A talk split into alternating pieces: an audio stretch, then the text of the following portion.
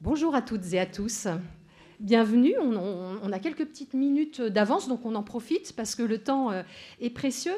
Alors quelques petits mots d'introduction avant de retrouver euh, nos intervenants, euh, parce que si nous nous retrouvons aujourd'hui, c'est sans doute que nous avons en commun une très grande ambition. Cette ambition, c'est de renverser les normes d'un monde qui est devenu totalement archaïque un monde euh, archaïque dont on nous a fait croire depuis plus d'un siècle que la prospérité reposait sur l'abondance et l'assouvissement sans aucune limite des besoins de l'être humain, et encore à condition que celui-ci en ait les moyens. Socialement, c'est vous dire à quel point c'est moyen aussi comme modèle. Euh, c'est une boîte de Pandore que nous avons ouverte avec une grande responsabilité collective, tous avec avidité, euh, avec égoïsme, et pire que tout peut-être, avec l'espérance que tout cela allait durer. En 1953, notre père de la RSE à tous, Edward Bowen, il a ouvert, lui, une brèche dans euh, l'avènement de ce modèle, ce qu'on nous a amené comme étant un modèle unique économique, un modèle de l'entreprise unique, exclusivement centré sur ses intérêts économiques et commerciaux. Euh, euh, et Howard Bowen est venu dire non, la libre décision économique ne peut être justifiée que si elle est utile à l'ensemble de la société. Alors je vous, je vous invite vraiment à, relire Howard Bowen, qui, est un, théoricien extraordinaire de la responsabilité sociétale. Hommage à lui. Alors depuis, on a fait du chemin. On en a fait beaucoup, beaucoup. Euh, et euh, tu nous en parleras, Cécile. On n'en a pas fait suffisamment pour réparer euh, les désastres que l'on a provoqués. Donc, dans ce contexte-là, on ne peut plus se satisfaire d'un concept de RSE sage qu'on brandirait comme un supplément d'âme. Il faut aller beaucoup plus loin. On parlera de cette notion de leadership sociétal. Il faut euh, transformer cette RSE en une force motrice, matricielle, à très fort effet d'entraînement. Et ça, ne faut pas le faire de façon tiède, de façon confortable, il faut le faire de façon révolutionnaire. Révolutionnaire, mais méthodique. La méthode, on va en parler euh, tout à l'heure. alors, est-ce que c'est le cas? On a euh, ce modèle d'entreprise full RSE qui est en train de devenir peut-être une réalité, mais est-ce qu'on n'est pas dans le même temps en train de se bercer d'illusions, euh, englués que nous sommes dans un brouillard de référentiels, de normes, de déclarations qui seraient aussi ambitieuses que complaisantes? Comment peut-on créer des leaderships sociétaux? On reviendra sur ce qu'on entend par leadership sociétal de l'entreprise. Sincère, robuste, avec un réel impact. Comment va-t-on faire ça? Des leaderships sociétaux qui vont rayonner pour l'entreprise, mais au-delà de l'entreprise, qui vont rayonner sur les territoires, pour les populations, et même au-delà, parce que maintenant, la responsabilité que nous avons eh bien, c'est d'aller au-delà des frontières nationales parce que en face, il faut contrer les vents contraires. Les vents contraires, ce sont des modes, des, modèles politiques, économiques absolument dévastateurs. Je ne citerai pas, tout le monde a en tête ce qui est en train de se passer et qui va débouler sur nous. Battons-nous véritablement. Voilà. Alors, pour parler sans complaisance, euh, j'ai le plaisir d'accueillir quelqu'un qu'on ne présente plus, mais on est hyper heureux de la voir avec nous aujourd'hui. C'est sa 15e édition euh, de Produrable, ta dernière aussi. Euh, donc euh, c'est aussi un hommage. Cécile Colonna d'Istria, tu as fondé Produrable il y a 15 ans, tu nous en reparles tout de suite. Noël Boza. Alors Noël Boza, moi je t'appelle l'expert de la donnée transformative. Tu nous en parleras tout à l'heure et surtout tu as fondé ZEI il y a déjà quelques années. Euh, et Bertrand Desmier, merci beaucoup d'être avec nous. Euh, Bertrand, euh, vous le connaissez aussi sans doute, il s'est imposé comme influenceur sur les réseaux sociaux, en tout cas comme pédagogue sur les questions de reporting de performance extra-financière.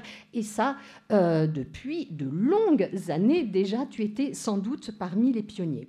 Alors, juste une petite précision, le format de 45 minutes ne permet pas malheureusement d'avoir des temps de questions-réponses. En revanche, ça permet une chose, et je vous propose je vous propose à trois ou quatre personnes d'entre vous de prévoir, vous avez 40 minutes pour ça, une minute de pitch pour réagir sur ce qui va être dit, partager un point de vue, partager une colère ou partager une solution. Réfléchissez à ça, on prendra trois ou quatre pitchs. Alors on a un petit peu triché, il y en a un qu'on a déjà un petit peu repéré, j'en parlerai tout à l'heure. Cécile, euh, cette année 2022, euh, elle n'est pas anodine, elle n'est pas anodine euh, de plein de points de vue. 50 ans après le premier sommet de Stockholm, de l'Université de la Terre, 20 ans après celui de Johannesburg, un été brûlant qui marque l'inconscient euh, collectif, et c'est aussi l'année de la 15e édition de ProDurable. Et alors toi, ça fait 15 ans que tu vois les entreprises prendre la parole sur la RSE. Qu'est-ce qui permet de mesurer aujourd'hui cette montée en puissance de la RSE Merci Vanessa, bonjour à tous. Effectivement, je, euh, je, vais vous demander d'être très indulgent parce que j'ai eu euh, pendant 15 ans à repérer euh, les meilleures pratiques, les speakers, les enjeux, mais moi-même, je n'ai pas pris la parole. Et donc, c'est un exercice auquel je ne suis pas très eh ben, habituée. Moi, moi on t'applaudit déjà. Beaucoup d'encouragement. Alors, bon, je ne vais pas vous dire pourquoi cette année 2022 est particulière, mais ce que je peux vous rappeler, c'est que euh, moi, j'ai fondé ProDurable en 2008. Et pour la petite histoire, il, faut savoir que 2008, c'est l'année euh, de la, des, tout premiers smartphones, de la commercialisation des premiers smartphones. Donc vous voyez, on a tous aujourd'hui nos smartphones. Il y a des révolutions qui vont plus vite que d'autres. Parce que la révolution dite du développement durable, j'avais cette conviction déjà il y a 15 ans, j'avais la conviction chevillée au corps qu'une grande révolution s'annonçait après la révolution industrielle, la révolution des nouvelles technologies, une nouvelle s'entamait, c'était la révolution du développement durable.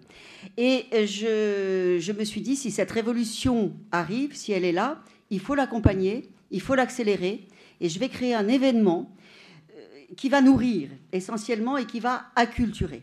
15 ans, c'est long. Nous avons derrière nous ProDurable, 15 ans de ProDurable, c'est quoi? C'est 15 ans d'acculturation, c'est 15 ans de formation presque, c'est 15 ans euh, de partage, d'échange et de euh, transition. Finalement, c'est ça, ProDurable depuis 15 ans. Alors, on a démarré tout petit. Hein euh, je ne vais pas, pas, vous raconter toute l'histoire, mais vraiment, on a démarré tout petit, mais avec un positionnement qui était très fort, qui était bien ancré. C'était, on va passer des enjeux que nous connaissions déjà il y a 15 ans à la recherche de solutions.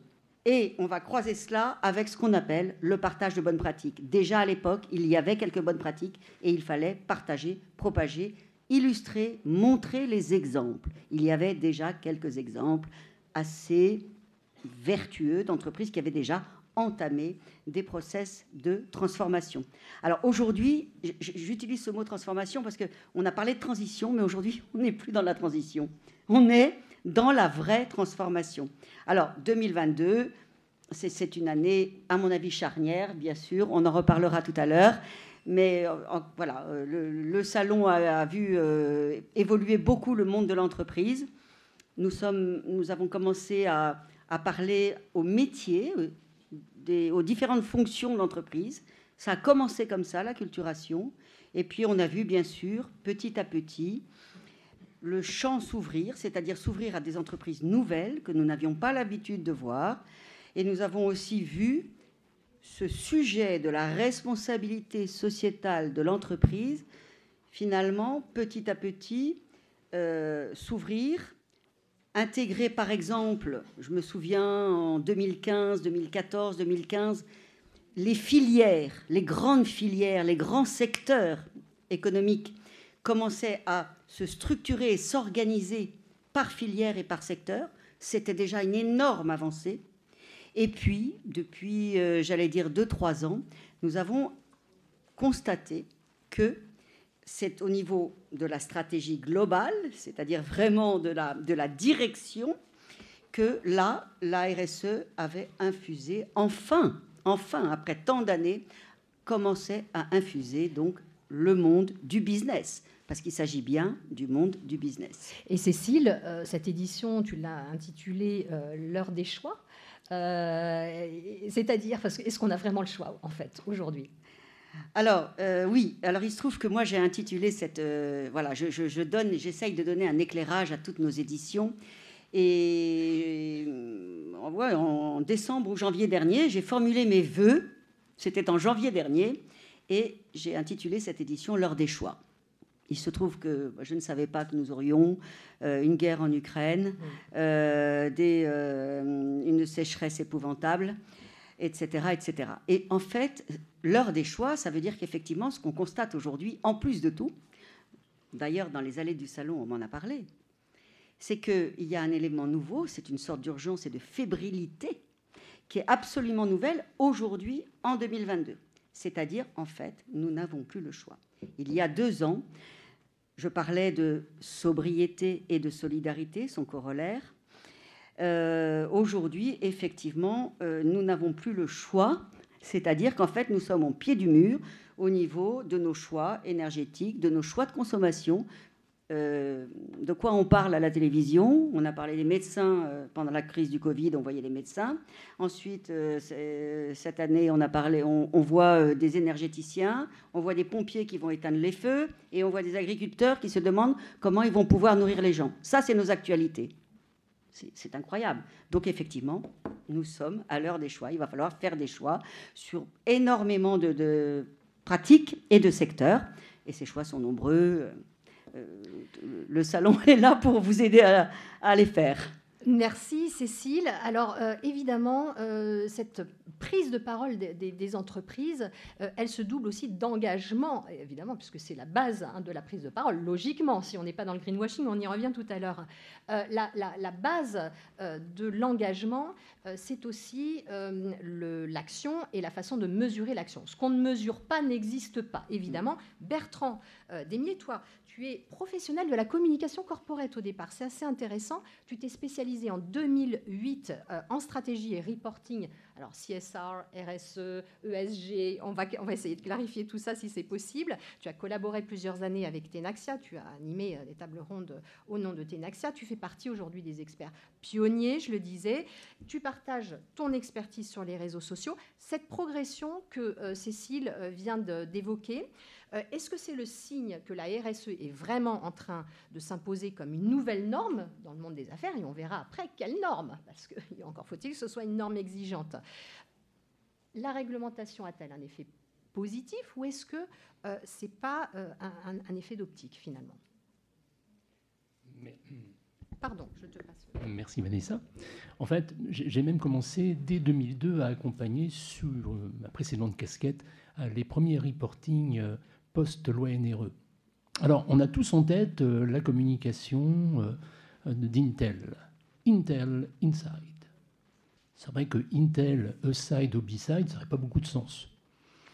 Moi, ce que je constate, c'est qu'avec 20 années, plus de 20 ans finalement de, de règlement euh, sur le reporting des entreprises, qui n'est nullement une fin en soi. Le reporting, ce n'est pas une fin en soi. Le reporting doit permettre de mesurer euh, les effets des actions engagées, voire même des stratégies, des plans d'action, des KPI pour les piloter. Et mon constat, c'est que trop longtemps, la RSE est restée aside, beside, mais pas inside. Pas inside parce que ça a été une problématique d'ordre réglementaire. Donc, c'est resté pour beaucoup d'entreprises un souci de conformité. On le fait parce qu'il faut le faire, comme ça tout le monde sera content. Tout le monde sera content des parties prenantes, des parties intéressées. On le fait dans l'entreprise sans expliquer forcément aux contributeurs des données et des informations qualitatives pourquoi il faut les remonter. Quand vous êtes dans une filiale à l'étranger et que vous avez une direction française qui vous dit il faut remonter les données, hein. tel jour, vous allez avoir un questionnaire qui va vous être transmis, vous allez remonter toutes les données environnementales et sociales. Parce que dans le cas de la loi euh, réglementaire, de la loi française, article 225, Grenelle 2, blablabla, vous êtes au Nicaragua, vous vous dites, mais qu'est-ce que c'est que cette histoire? C'est encore une invention de ces fichus français avec leur règlement dans tous les sens. On s'en fiche un peu. Et ce qui me semble assez surprenant, je l'évoquais dans un précédent atelier, c'est que si demain une direction financière demande à la filiale du Nicaragua son chiffre d'affaires mensuel, mais dans 100% des cas, le chiffre d'affaires mensuel va être transmis. Si la direction euh, RSE, développement durable, demande euh, l'énergie consommée, les émissions de gaz à effet de serre euh, comment dire, envoyées dans, l'atmosphère, on ne sait pas trop de quoi il s'agit, on ne sait pas pourquoi on nous le demande, on nous le demande une fois par an. Si on nous le demande une fois par an, c'est que ce n'est pas important. Et puis on va accepter que le Nicaragua n'envoie pas la donnée. Ce qui fait qu'on va reporter sur un périmètre qui ne va pas être un périmètre représentatif réellement de l'entreprise. Et voilà finalement toute notre histoire du, reporting. Et ça dure comme ça depuis 20 ans. L'article 225, 42 thématiques. On rentrait un petit peu plus, je dirais, dans, dans le détail. On donnait finalement euh, une trajectoire de reporting à suivre. Et puis on a la déclaration de performance extra-financière. Arrêtons-nous à la sémantique. Déclaration de performance extra-financière. C'est donc qu'il y a une performance extra-financière qui contribue à la performance globale de l'entreprise et qui est le corollaire de la performance financière.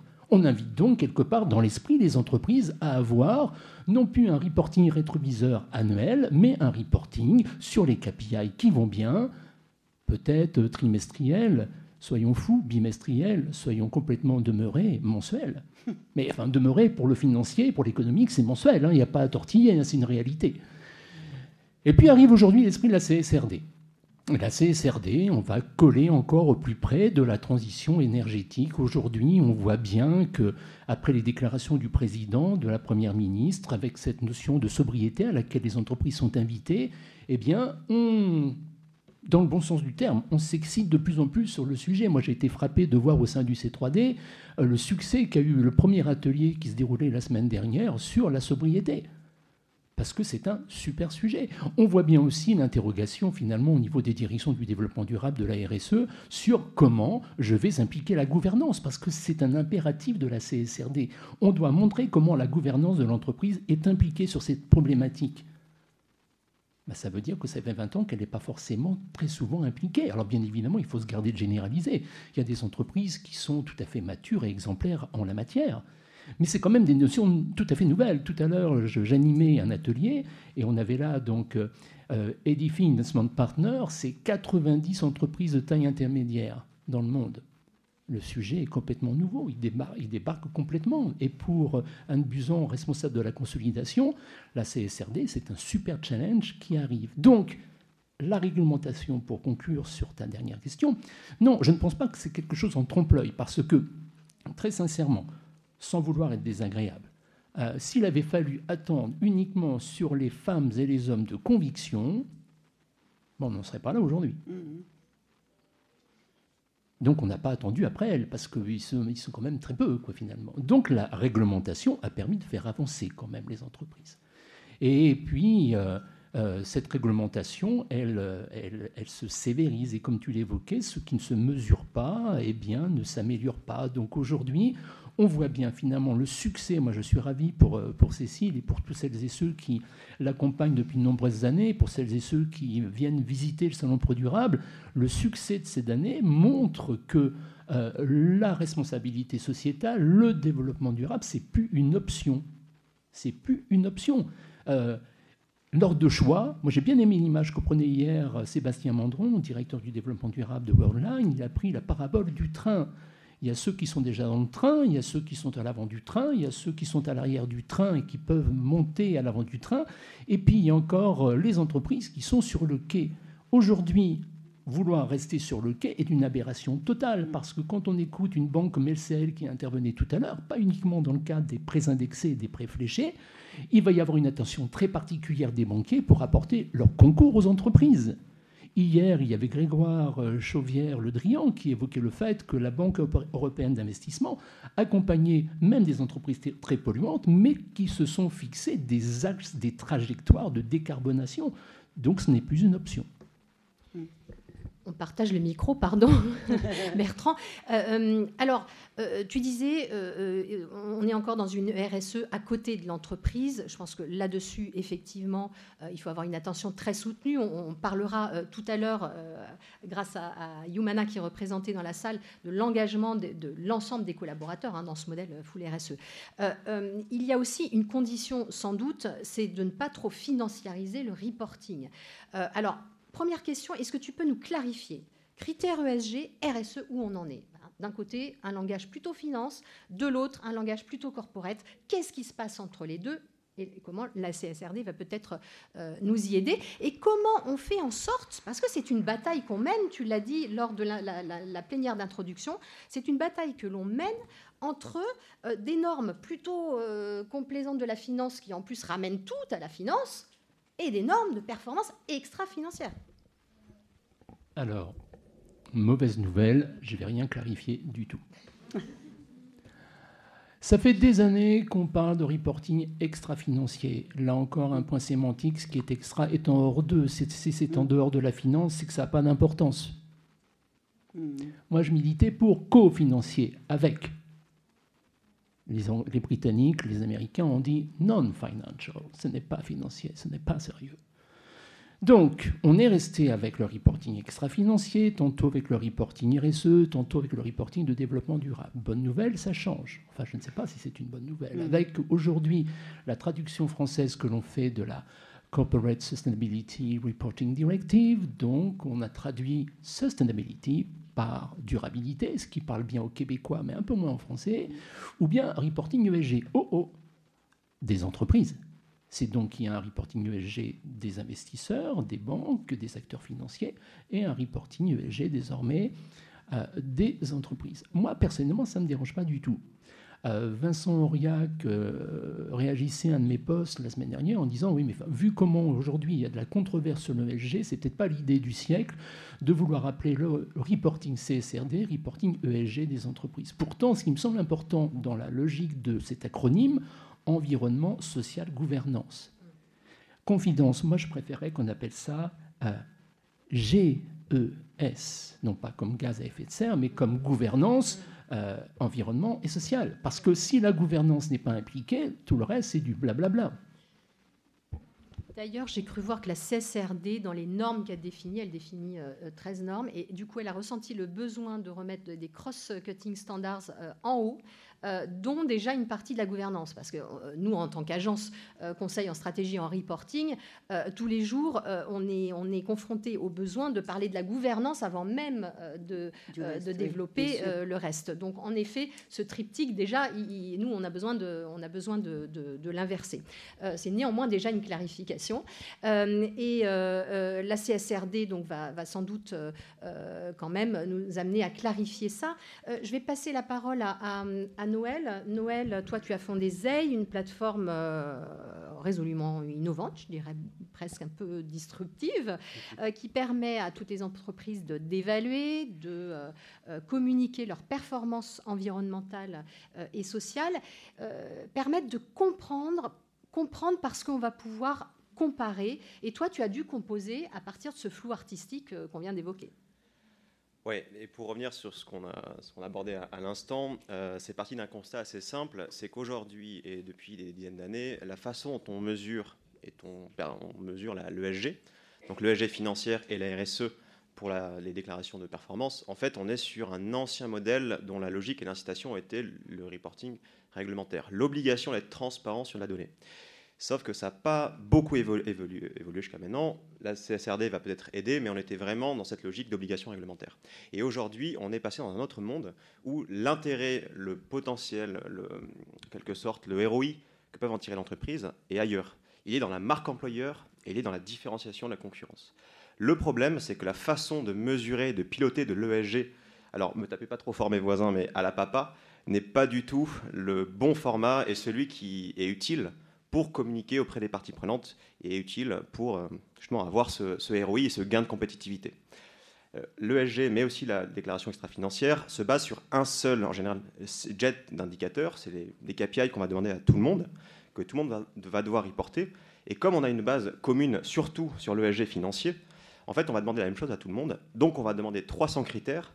On ne va pas forcément pondérer les enjeux les uns par rapport aux autres euh, parce que dans la banque, on n'a pas les mêmes enjeux et les mêmes priorités que dans le textile ou les cosmétiques. Et ça, l'ESG ne le prend malheureusement pas en compte. Et surtout, et c'est là l'élément clé, c'est que l'ESG, la RSE, notamment à l'ancienne, ne prend pas en compte la durabilité du business model, la durabilité du produit et du service. Ça va changer avec la CSRD qui va intégrer des, des thématiques sectorielles, Mais malheureusement, avant, on n'avait pas ce niveau de détail. Et sauf que les salariés, les consommateurs, les acheteurs et les investisseurs aujourd'hui s'en foutent de combien je consomme d'énergie, euh, s'en foutent si je trie mes déchets. Ce qu'ils veulent savoir, c'est quel est mon niveau de durabilité de ce que je vends et comment est-ce que je me positionne par rapport aux produits alternatifs, par service rendu. Mmh. Et donc ça nécessite de passer d'une comptabilité ESG, où je mesure des volumes juste pour être transparent, mais sans avoir en phase de communication possible, à une logique de mesure RSE et d'impact qui est relativisée, qui est comparable, qui s'adapte au secteur, avec un nombre d'indicateurs beaucoup plus limité pour ne pas perdre les gens dans 300 pages d'une DPEF, et je pense que même les plus écolos de tous ne vont jamais aller comparer les 300 pages de la BNP avec les 300 pages de la Société Générale pour choisir où ils mettre leur, euh, leur financement. C'est pas, c'est pas possible. pas continuer comme ça. Et donc, ça a été pensé surtout dans cette logique-là. Comment faire pour passer à une nouvelle mesure qui est comparable, qui est synthétique, qui est communicable facilement auprès de n'importe quelle partie prenante, même le consommateur qui n'y connaît absolument rien au départ. Et je, dois saluer le travail remarquable que tu as fait, parce que tu as fait un, travail de composition, de référentiel secteur par secteur. Je le sais parce que souvent je t'appelle en disant Ouh là là, alors là, on est sur tel secteur, qu'est-ce que tu as? Et là, tu te démanes immédiatement pour nous sortir euh, tous les critères, les, indicateurs les plus précis possibles en fonction du, secteur euh, d'activité. Donc bravo pour ce, euh, travail-là. toi, tu parles de l'importance de la donnée relative. Il y a une différence entre une donnée et une donnée relative Alors, il y a une énorme différence, et je pense qu'on va l'aborder euh, un peu après sur le, sujet du greenwashing. Mais on en parlait euh, du, fait qu'il n'y a peut-être plus de greenwashing aujourd'hui. Je ne vais pas, je vais pas m'attarder dessus. Non, non, non, je t'en prie, mais, c'était juste sur la notion de données relatives. Justement, il y a une façon de faire du néo-greenwashing, c'est de parler en valeur absolue, en valeur comptable. J'ai évité 10 000 tonnes de CO2. J'ai économisé 10 000 litres d'eau ou euh, X kilowattheures d'électricité. Alors ça, c'est pas mal pour les investisseurs, ça leur permet d'avoir quelque chose de très vendeur sur, euh, sur mm. leur portefeuille, mais c'est pas du tout quelque chose qui est utile dans la com. Je vais prendre un exemple, je pense qu'on peut tous avoir en tête. Si Uber demain nous disait, écoutez les gars, c'est génial, j'ai un million de véhicules électriques sur la route, ça nous a permis d'éviter 10 000 tonnes de CO2. Ah ouais, mm. ça fait beaucoup quand même, hein mm. Sauf que peut-être que c'est 1% de la flotte de Uber. Et que si on veut comparer avec une alternative au service rendu, et qu'on prend Marcel Cab, qui a que 500 véhicules dans Paris électriques, mais ça représente 50% de la flotte.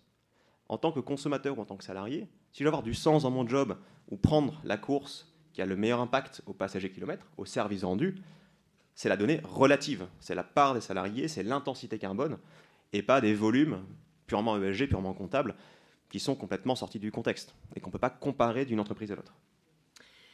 Alors, euh, Bertrand, moi je reviens à toi. Qu'est-ce qu'il nous reste à faire euh, pour, euh, et, notamment dans le cadre de la CSRD qui arrive en 2024, d'abord parce qu'elle va embarquer, elle va être plus exigeante, elle baisse les seuils, donc elle embarque presque 40 000 entreprises supplémentaires, même, un petit peu plus. Qu'est-ce qu'il nous reste à faire pour créer ce langage commun entre les financiers et le corporate? Qu'est-ce qu'on peut faire de plus et finalement comment on va aller aussi davantage chercher la finance?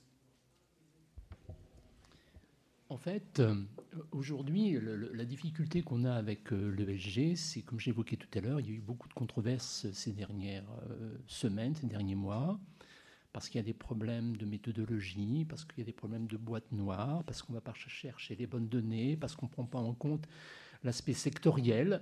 Donc, euh, on se retrouve. Moi, une chose qui m'a toujours frappé, vous êtes certainement euh, beaucoup comme moi à lire de temps en temps euh, le classement des 100 top CEO de la planète que publie la Harvard Business Review. Et pour la note RSE, vous avez une note donnée par Sustain Analytics et par CSR Hub. Et le truc est dément, vous pouvez avoir une entreprise qui chez l'un est 32e et chez l'autre est 99e. Et c'est pas raisonnable. C'est pas raisonnable parce que finalement, ils n'évaluent pas la même chose ou bien ils n'accordent même pas le même poids aux mêmes choses. Ce qui fait qu'on arrive avec des classements qui ne sont pas du tout identiques. Donc là, aujourd'hui, le problème auquel on est confronté, c'est qu'il y a la nécessité de revoir finalement euh, tout ce qui est euh, euh, notation ESG, la SFDR, à, aller dans ce sens avec effectivement 14 indicateurs, mais le problème c'est qu'on a des articles, un article 8 et un article 9, ce qui fait que ça a complètement démocratisé l'ESG, et ce qui fait qu'aujourd'hui, ça a banalisé. On ne sait plus trop finalement faire le tri entre le grain et l'ivraie pour un certain nombre de propositions qui sont faites. Donc il faut qu'on y voit clair là-dessus.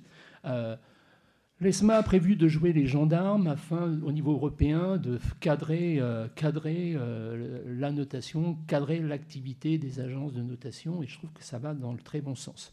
Il va falloir que les agences de notation, les acteurs financiers, les banques, les fonds d'investissement aient accès à des données beaucoup plus fiables qu'elles ne le sont aujourd'hui, plus transparentes. Ça, c'est ce que la CSRD va demander. Petit ainsi sur la CSRD, hier, Philippe Zawati, DG de Mirova, disait à très juste titre, de mon point de vue, que ce qui était un petit peu dommage, c'est que les FRAG, franchement, les femmes et les hommes qui, qui participent à, la task force sur la CSRD des FRAG font un boulot juste incroyable. Mm. Ça leur demande un temps fou, ils sont super impliqués, je les salue. Ce qui est un peu dommage quand même au final, c'est qu'on est en train de, de pardonnez-moi l'expression un peu triviale, pondre une usine à gaz alors que l'IFRS est sur quelque chose de beaucoup plus simple. Donc c'est un petit peu dommage. Donc il va falloir attendre néanmoins peut-être de très bonnes surprises dans les semaines qui viennent, puisqu'on attend la publication pour novembre. Il va falloir que les entreprises se mettent en ligne, donc implication de la gouvernance démontrée, analyse de double matérialité, ce qui est une révolution en soi, puisqu'on va prendre en compte l'impact, ce qui n'est pas du tout le sujet aujourd'hui de l'IFRS et de l'ISSB. On est double matérialité. Donc la double matérialité, c'est donc prendre au-delà de l'impact de l'environnement et du social sur la finance de l'entreprise, son modèle d'affaires, prendre en compte l'impact de l'entreprise sur l'environnement et sur euh, la société. Et là, ça devient un petit peu plus touchy. Ce que la finance a un petit peu oublié. Ce que la finance et, a complètement. les grands patrons emblématiques. Oui, bien euh, sûr. je ne citerai pas de nom. Mais oui, ben on, peut, on peut même parler de Larry Fink qui vient de faire une marche arrière euh, toute. Et puis, on voit ce qui s'est passé au, Texas et en Floride, où actuellement l'ISR fait l'objet de la chasse aux sorcières du Parti républicain et plutôt ceux qui soutiennent Trump en, en particulier. Donc, ça, c'est une réalité. Donc, l'analyse de double matérialité, il va falloir la faire.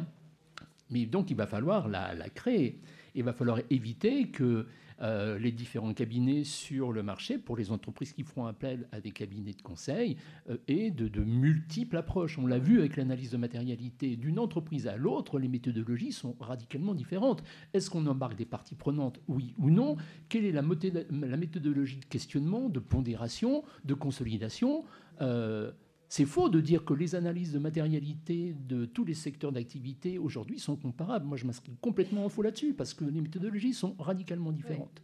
Donc, il va falloir faire quelque chose en la matière, trouver les bons KPI, des KPI qui nous renvoient justement aux financiers, donc avec euh, les indicateurs de la SFDR. Donc ça, ça devrait constituer un socle euh, de, euh, des indicateurs exigés au niveau global, au niveau sectoriel et et spécifique, ça sera un petit peu différent pour la CSRD. Puis il faudra embarquer du monde parce qu'on va être sur des logiques de trajectoire. Et ça, on revient à ta question initiale, on est désormais sur une RSE embarquée, hmm. intégrée, d'engagement. Il va falloir démontrer ces engagements. Il va falloir être dans une logique de reporting avec des, à des périodicités beaucoup plus rapprochées, avec des échanges avec la gouvernance, y compris le conseil d'administration. Et c'est ça qui va beaucoup changer. Une petite slide. Parce que, oui, oui, oui, je t'en prie. Parce qu'il faut, euh, aujourd'hui, je, le vois, il y a des interrogations sur comment on embarque la gouvernance. Euh, vous avez accès, tout comme moi, aux chiffres que peut de temps en temps sortir Ethics Board. Je crois que l'année passée, euh, au sein du CAC 40, seulement 19% des nouveaux administrateurs déclaraient une compétence carbone. C'est plus possible aujourd'hui.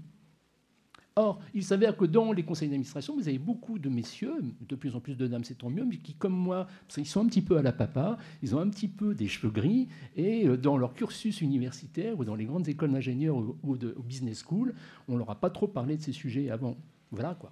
Alors du coup, s'affiche derrière nous euh, une modélisation euh, qu'on propose en, tant qu'agence conseil pour nous donner un cap hein, sur ce que euh, est la, responsabilité sociétale diffusée à tous les étages de, l'entreprise et à commencer évidemment par le plus haut niveau de, décision. quelques minutes pour terminer.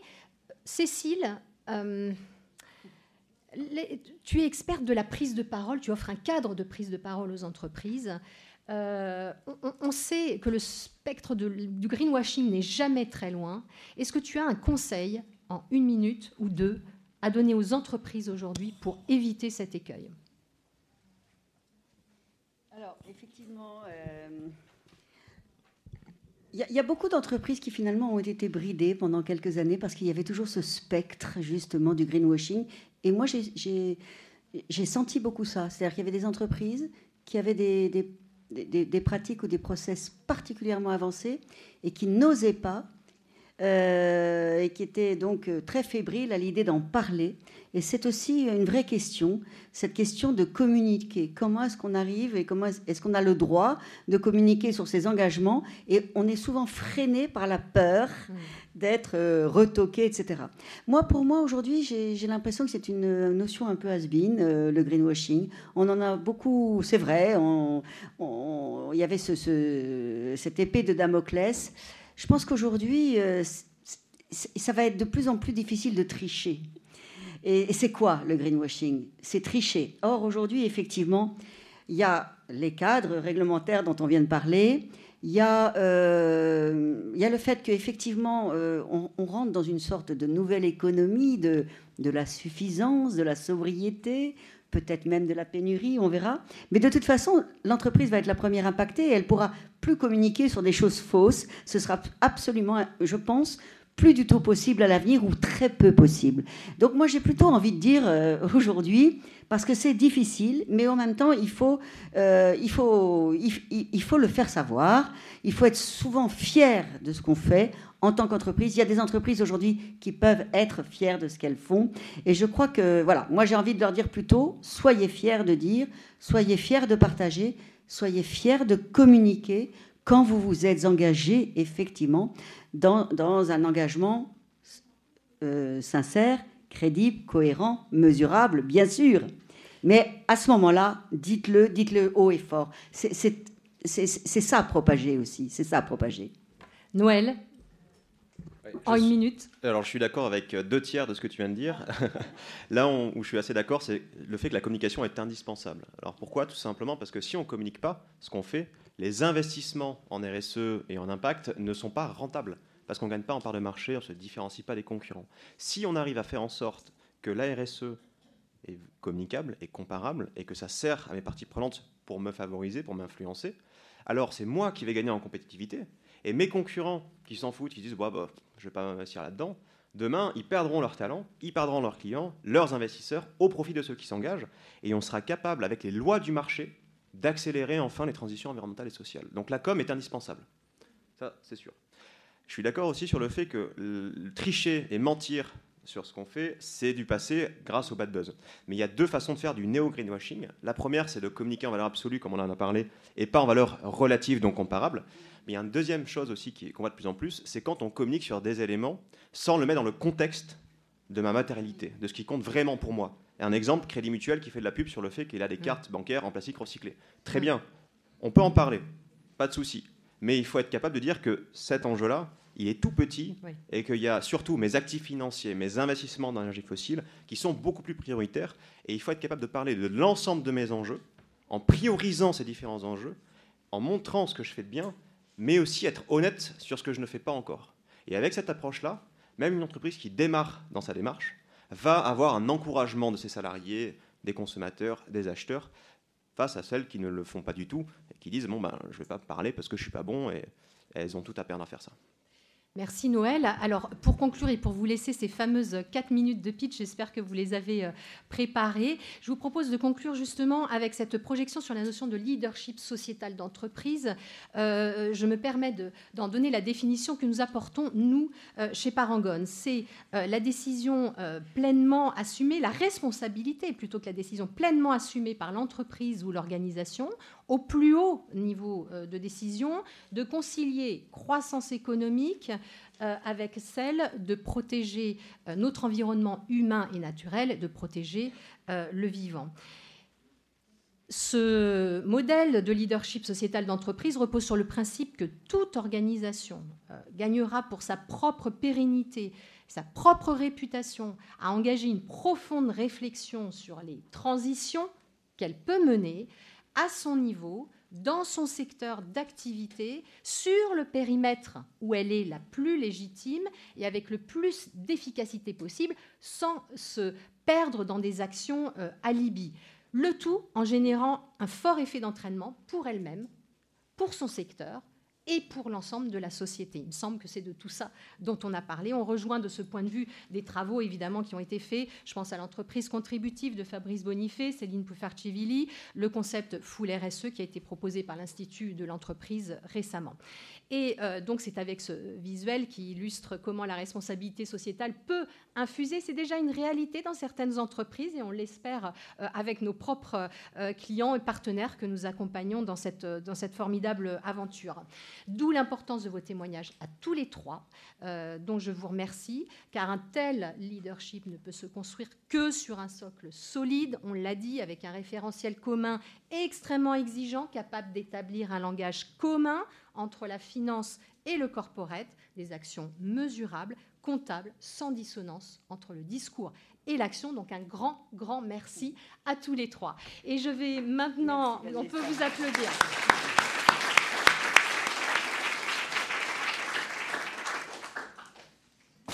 Je propose maintenant de, prendre euh, peut-être trois ou quatre réactions en une minute.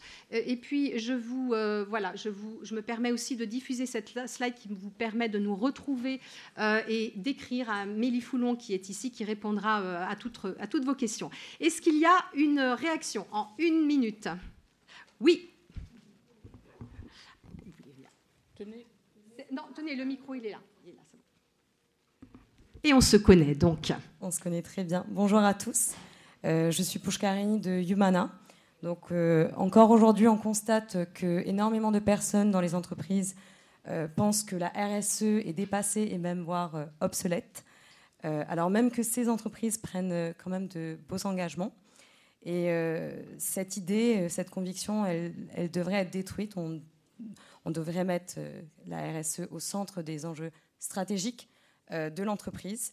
Euh, tous les collaborateurs devraient savoir qu'est-ce euh, qu'une stratégie RSE et quelle est la stratégie RSE de son entreprise également. Et chez Humana, on a la conviction que l'union fait la force, qu'on peut aller beaucoup plus loin ensemble et qu'il est nécessaire d'embarquer l'ensemble des collaborateurs et la totalité des collaborateurs à tous les niveaux hiérarchiques de l'entreprise pour faire cette transition et voir cette transformation, comme le disait Cécile tout à l'heure. Et pour cela, nous, on a mis en place une méthode éprouvée euh, qui permet d'activer les bons leviers de motivation et une plateforme digitale qui permet aussi euh, d'embarquer les collaborateurs euh, dans cette performance environnementale. Donc on pourra se retrouver la semaine prochaine. Oui, n'hésitez pas à donner rendez-vous pour le Exactement. webinaire. On, on, met en place un webinaire avec notre partenaire Parangone où on parlera du coup de l'engagement des collaborateurs dans euh, les démarches à impact et comment activer ces leviers de motivation et les facteurs clés de succès. Merci beaucoup. Merci, Poscarini. Euh, est-ce qu'il y a une autre euh, réaction? Oui, allez-y, je vous en prie, présentez-vous. Bonjour, je m'appelle donc Carmel Hébert, je travaille plutôt sur les sujets de One Health et je travaille au sein, enfin je suis très impliquée au niveau d'une initiative internationale qui s'appelle One Sustainable Health, donc qui vise, qui a été fondée, on va dire, courant 2021 euh, notamment par un certain nombre d'acteurs euh, euh, au niveau international et qui vise vraiment à couper ces silos et d'adresser la question de la santé, mais au sens global, c'est-à-dire santé humaine, santé animale, santé environnementale. Et c'était aussi pour voilà, partager avec vous, et c'est aussi ma raison de, présence, en tout cas ici sur ce panel, mais au sein de ProDurable. Et effectivement, déjà l'intitulé de l'année dernière annonçait cette dimension. Quand on parle de bien commun, de replacer le bien commun, on va dire le vivant, et entre guillemets, je me permets, je l'assume, le sacré, au cœur de toutes les politiques publiques. Euh, et ça adresse effectivement, et on porte au sein de OSH euh, la santé environnementale et le One Health comme aujourd'hui un enjeu majeur de RSE. Et on ne peut pas et on ne peut plus considérer effectivement, et j'entends tout ce que vous dites et ça résonne profondément, qu'on doit s'arrêter sur le S de responsabilité, le S de sociétal et environnemental. Euh, l'environnement est le déterminant majeur de la santé du vivant au sens global. Et au-delà du Covid et de ses enjeux pathogènes, il faut absolument considérer la place majeure de l'empreinte chimique sur le vivant au sens global, profond et durable. On parle du climat et du carbone. Il ne faut pas oublier le carbone des chaînes carbonées de tous les polluants chimiques. Et ça, c'est mon, cheval de bataille, si on peut dire, en tout cas l'ADN. Euh, et donc, effectivement, on est en train de travailler sur un certain nombre de sujets, que ce soit les pollutions environnementales, air, eau, site, sol, système alimentaire durable pour tous, accès équitable pour tous à la santé, et voir la santé autrement que les systèmes de santé qui adressent la santé quand on est juste sur une pathologie avérée, irréversible, mais d'adresser la santé au sens holistique du terme et d'intégrer des déterminants environnementaux de la santé dans toutes les politiques publiques Ensuite, tout ce qui est instrument de gouvernance et financement du One Health. Et ensuite, tout ce qui va être plaidoyer, sensibilisation, éducation initiale, renforcement de capacité de l'ensemble des acteurs de la décision des territoires et de monter des plateformes et des hubs One Health partout dans le monde. Donc c'est ce qu'on fait et on est probablement totalement en résonance avec euh, effectivement cette dimension de la RSE. Merci, merci beaucoup. Merci pour cette intervention qui fait euh, très fort écho, évidemment, euh, pour nous, parce qu'on s'appuie beaucoup sur cette approche One Health qui a été extrêmement fondatrice et qui rappelle tout le, toute la place aussi de la biodiversité et du vivant dans le travail que nous avons à mener. Merci beaucoup. Est-ce qu'il y a une euh, dernière intervention? Sinon. merci. Oui. Ah, pardon.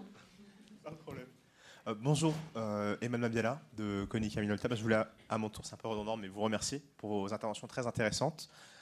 J'ai l'impression parfois quand on s'inquiète sur le, reporting, euh, RSE, extra-financier, je ne vais pas dire les, toutes les expressions, on cible beaucoup les intentions qui peuvent être par exemple de certaines entreprises de, tromper les, les, consommateurs ou alors des actionnaires, tromper de façon générale.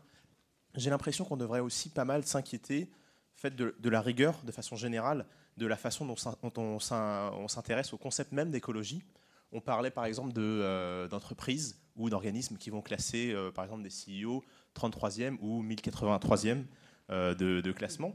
Ça peut être parce qu'il y a des choses totalement différentes qui sont prises en compte, mais ça peut être aussi parce qu'il y a des rigueurs qui sont inégales. Et c'est ce que je rencontre souvent en fait dans la communication quand j'essaye par exemple de m'informer sur euh, un, sujet, par exemple, euh, euh, sur lequel on essaie de progresser, c'est qu'il va y avoir des niveaux de, qualité d'information qui vont rien avoir à voir.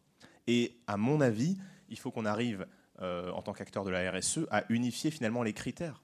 C'est aussi un des problèmes qu'on rencontre, c'est que le terme écologique est dangereux. C'est pour ça que l'ADEME a, comment dire, a clarifié certaines choses dessus, ce qui était vraiment bienvenu il faut clarifier pour interdire d'abuser, mais il faut aussi clarifier pour rappeler que euh, l'écologie, même si c'est sympa et c'est vert, il y a du vrai et du faux, et c'est rigoureux, comme par exemple la finance, comme par exemple euh, des choses qui euh, sont un peu moins vues, comme des domaines de bobo. Merci, merci beaucoup, Eman. C'est, euh, moi, je suis ravie qu'on termine avec euh, une prise de parole d'une entreprise et d'une, d'une, entreprise et d'un groupe comme celui euh, que, que vous représentez, donc Onika Minolta. Un petit mot de la fin, en 30 secondes. Bertrand, Noël, Cécile.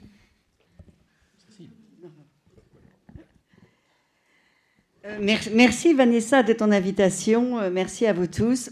Euh, je crois que tout reste à faire, en fait. Si 2022 est une année charnière et si 2022 on est à l'heure des choix, ça veut dire que tout reste à faire. Donc effectivement, il faut retrousser nos manches à nouveau et, et faire vite et bien une transformation presque radical. Même Elisabeth Borne a employé ce mot, donc je, je le reprends à mon compte. Mais je crois qu'il ne faut pas euh, donc euh, hésiter à être un peu radicaux aujourd'hui dans, euh, dans nos choix, tout simplement. Merci à vous.